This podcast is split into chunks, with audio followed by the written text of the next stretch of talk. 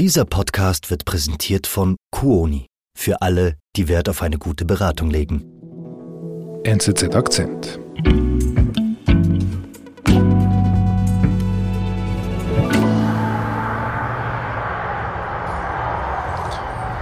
Am 10. Januar, da herrscht große Vorfreude auf dem Flughafen UK in äh, Südwestengland die erste Entsendung eines Satelliten ins All vom britischen Boden aus, die steht kurz bevor. Das sind ganz große Erwartungen, die da im Vorfeld herrschen. Die Medien berichten, man spricht von einem Moment für die Geschichtsbücher. Auch der Premierminister Rishi Sunak, der sagt, das ist ein unglaublicher Job, denn hier die Ingenieure leisten, es geht um viel Prestige. Es sind auch ganz viele Zuschauer angereist, eigens für dieses große Ereignis. Es herrscht eine Stimmung fast wie ein bisschen an einem Volksfest, an einem Festival. Läuft ja auch Rolling Stones, höre ich da. Da läuft sogar Rolling Stones. We are wheels off the ground. Godspeed Launcher One, Godspeed Cosmic Girl.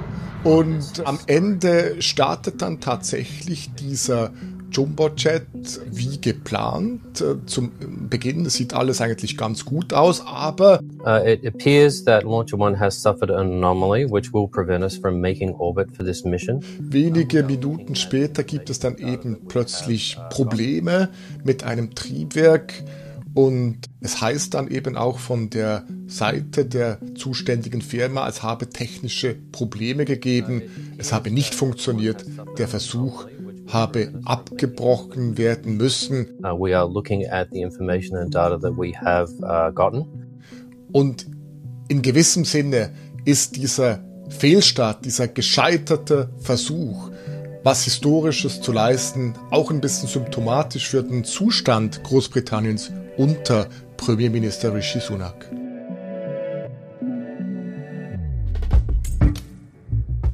Seit drei Monaten führt nun Rishi Sunak Großbritannien als Premierminister. Angetreten ist er als Hoffnungsträger, der das Land aus der Krise führen kann. Doch das dürfte schwierig werden, sagt Korrespondent Niklaus Nussbliger.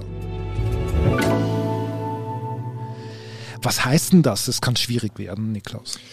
Ja, eigentlich hat Rishi Sunak ja gut angefangen. Wir erinnern uns im Oktober, als er das Amt übernahm, da schien ja die Wirtschaft in Großbritannien fast zu kollabieren. Es gab Börsenturbulenzen, mhm. großes Chaos an den Märkten, die Investoren waren nervös und Sunak hat da eingegriffen.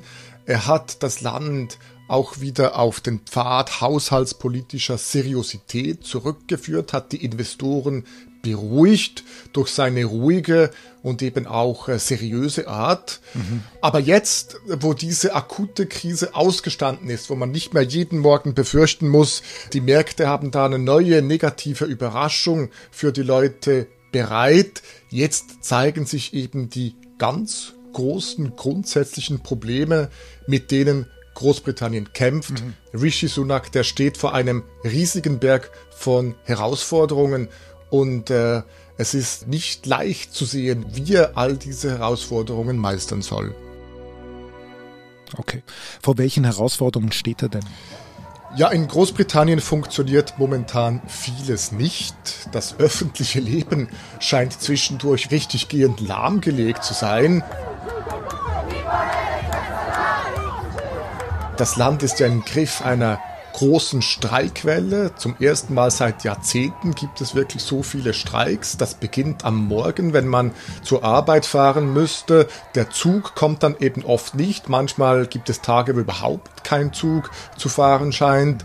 Es geht dann weiter, wenn man die Kinder in die Schule schicken müssen, weil jetzt auch die Lehrer mit Streiks äh, begonnen haben. Also es vergeht wirklich kein Tag, ohne dass irgendeine Branche die Arbeit niederlegt. Und am schlimmsten und am prekärsten scheint mir eigentlich die Lage im britischen Gesundheitswesen zu sein. Vor allem das Pflegepersonal ist am Anschlag, die Leute verlangen mehr Lohn, deswegen gehen sie auf die Straße immer wieder, sie legen die Arbeit nieder, demonstrieren, sagen, wir wollen jetzt eine Lohnerhöhung, die noch höher ist als die Inflation, die wollen etwa 17 Prozent.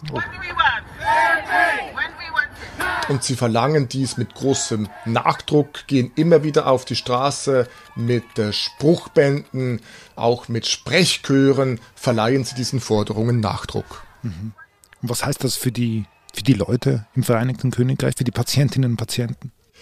Ja, die Wartezeiten im britischen Gesundheitswesen, die sind ohnehin schon so lang wie nie zuvor. Ich kann das vielleicht sogar an einem persönlichen Beispiel mhm. erläutern. Ich hatte im April letzten Jahres Rückenprobleme, bin dann zu meinem Hausarzt gegangen und der hat gesagt, er stelle mich jetzt auf eine Warteliste, um zur Physiotherapie zu gehen. Mhm. Ich habe dann im August einen Brief bekommen, dass mein Termin für diese Physiotherapie Ende Januar 2023 mhm. angesetzt worden sei. Das sind fast eigentlich drei Vierteljahre nach dem Aufkommen des Problems. Glücklicherweise hat sich das von selber längst beruhigt. Aber als Beispiel, das ist die Situation, mit denen sich viele Briten jetzt konfrontiert sehen.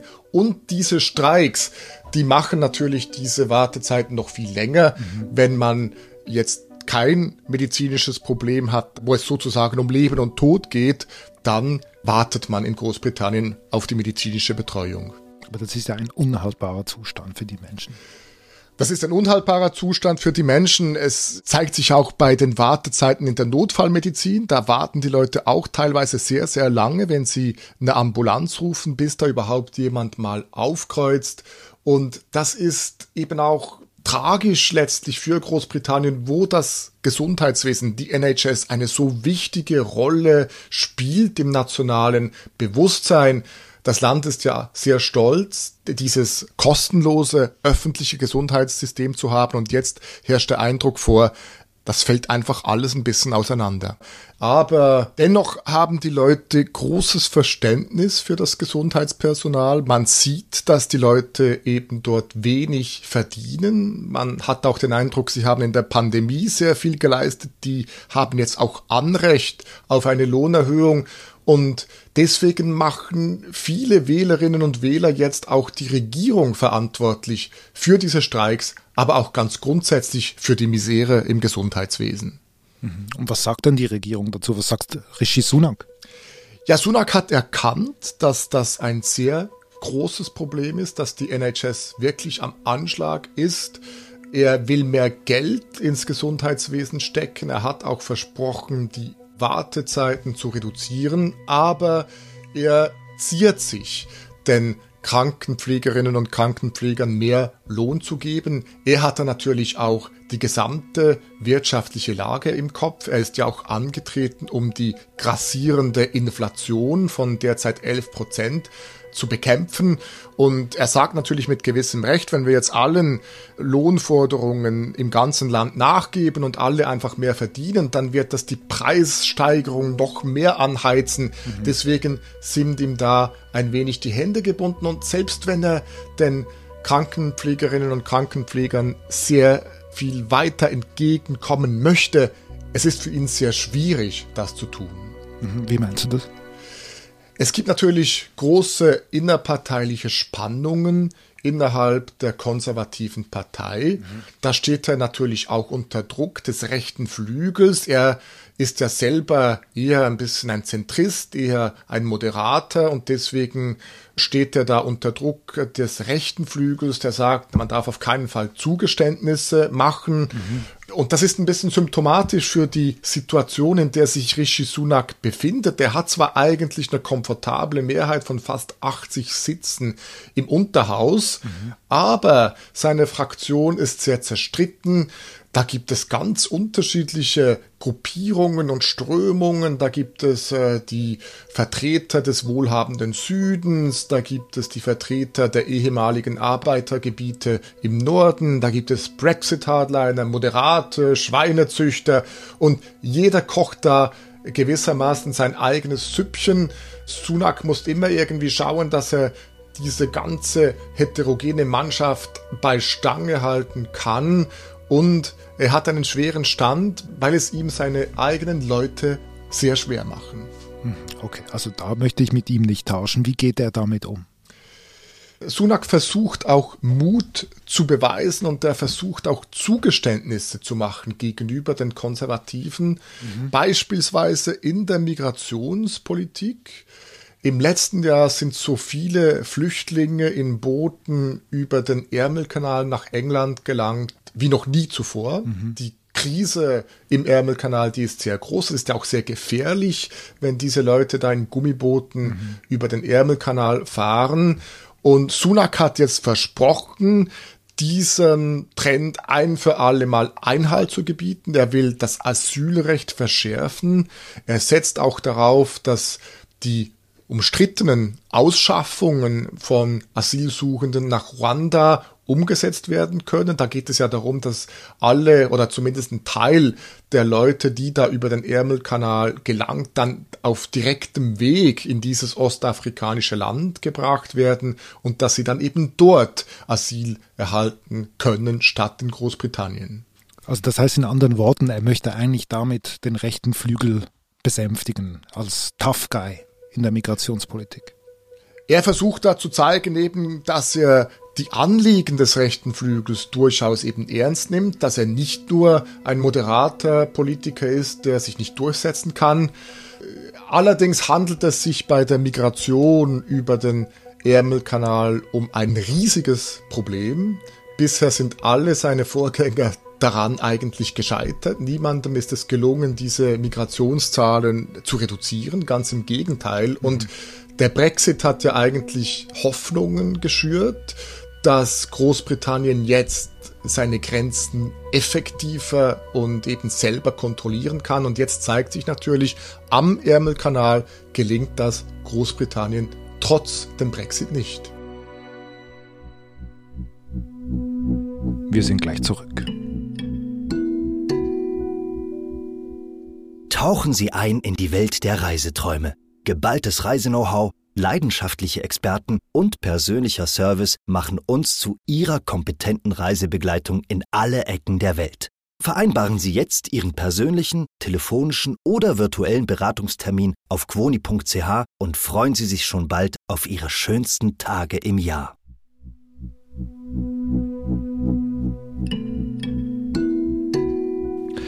Also Rishi Sunak, er, er kämpft wirklich an vielen Fronten, ja, mit vielen Problemen, mit dem Streik im Gesundheitswesen, mit den Rebellen in der eigenen Partei, mit der Migrationspolitik. Das ist schon sehr viel. Ja, er sieht das ja auch selber so. I know this has been a tough winter. Our country faces some of the biggest challenges any of us er hat äh, jüngst in einer Rede von einem sehr schweren Winter gesprochen, hat ein sehr düsteres Bild gezeichnet von seiner Lage. And if we're honest, change also requires sacrifice and hard work aber er präsentiert sich als Pragmatiker, einer, der eben nicht nur große Sprüche klopft, sondern wirklich versucht, die Probleme zu lösen. I want you to know that as your prime minister, I will work night and day to change that and quickly. Er versucht auch mit anderen Leuten zusammenzuarbeiten. Er geht auf die Kritiker in seiner Partei zu, aber auch international versucht er beispielsweise das Verhältnis zu Frankreich und zu Emmanuel Macron zu verbessern. Auch beim Brexit gibt es jetzt Signale, dass er doch eben einen Kompromiss mit der EU sucht zum Nordirland-Protokoll. Das heißt, er gibt sich konzilianter vielleicht als seine Vorgänger und er setzt darauf, dass er eben als Krisenmanager die Probleme auch wirklich lösen kann. Mhm. Und kann er das und kann er sich damit an der Macht halten im Amt? Das Problem ist, dass die Herausforderungen so groß sind, dass es schwierig sein wird, bis in zwei Jahren wirklich fertige Lösungen zu präsentieren. In zwei Jahren, also spätestens im Januar 2025, werden in Großbritannien Wahlen stattfinden. Mhm, mh. Rishi Sunaks Partei, die Tories, die liegen in den Umfragen konstant derzeit etwa 25 Prozentpunkte hinter der Labour-Opposition. Das ist ein sehr oh. großer Rückstand. Mhm. Und die Probleme, die werden nicht verschwinden. Und es gibt natürlich in seiner Partei jetzt auch Stimmen, die sagen, ja, das ist ja gut und recht, dass der da uns Kompetenz verspricht, dass er Lösungen verspricht, aber wenn er diese Probleme eben am Ende dann doch nicht lösen kann, dann gibt es eigentlich nur eine Person, die Großbritannien aus der Krise führen kann, die die Tory-Partei aus der Krise führen kann und die die Wahlen gewinnen kann. Und das mhm. wäre Boris Johnson. Boris Johnson, den gibt's noch. Ja, Boris Johnson, den gibt's noch. Wir erinnern uns, der ist ja zurückgetreten nach dieser Party-Affäre im letzten Sommer. Seither hat er immer wieder signalisiert, dass er mit seiner politischen Karriere eigentlich noch nicht abgeschlossen hat, dass er Aha. auch mit einer Rückkehr an die Downing Street liebäugelt. Er hat auch immer noch eine sehr loyale Fraktion von Tory-Abgeordneten, die zu ihm stehen. Mhm. Und es ist also nicht ganz auszuschließen, dass Johnson tatsächlich vor den nächsten Wahlen wieder zurückkehrt als Chef der Konservativen. Das wäre natürlich auch eine Ironie des Schicksals, dass Rishi Sunak, der ja sozusagen als Anti-Johnson angetreten ist, als Politiker, der dossierfest ist, der seriös ist, der auch vielleicht ein bisschen eben langweiliger ist, der vielleicht als Streber gilt, dass der dann abgelöst würde vom großen Showman Boris Johnson.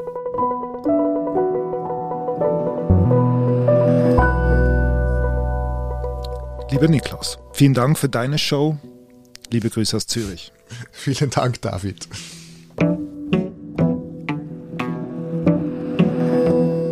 Das war unser Akzent. Produzentin dieser Folge ist Antonia Moser. Ich bin David Vogel. Wenn du tiefer eintauchen möchtest in die wichtigsten Themen unserer Zeit, dann hol dir dein NZZ-Probeabo für drei Monate zum Preis von einem. Jetzt unter nzz.ch/akzentabo. Bis bald.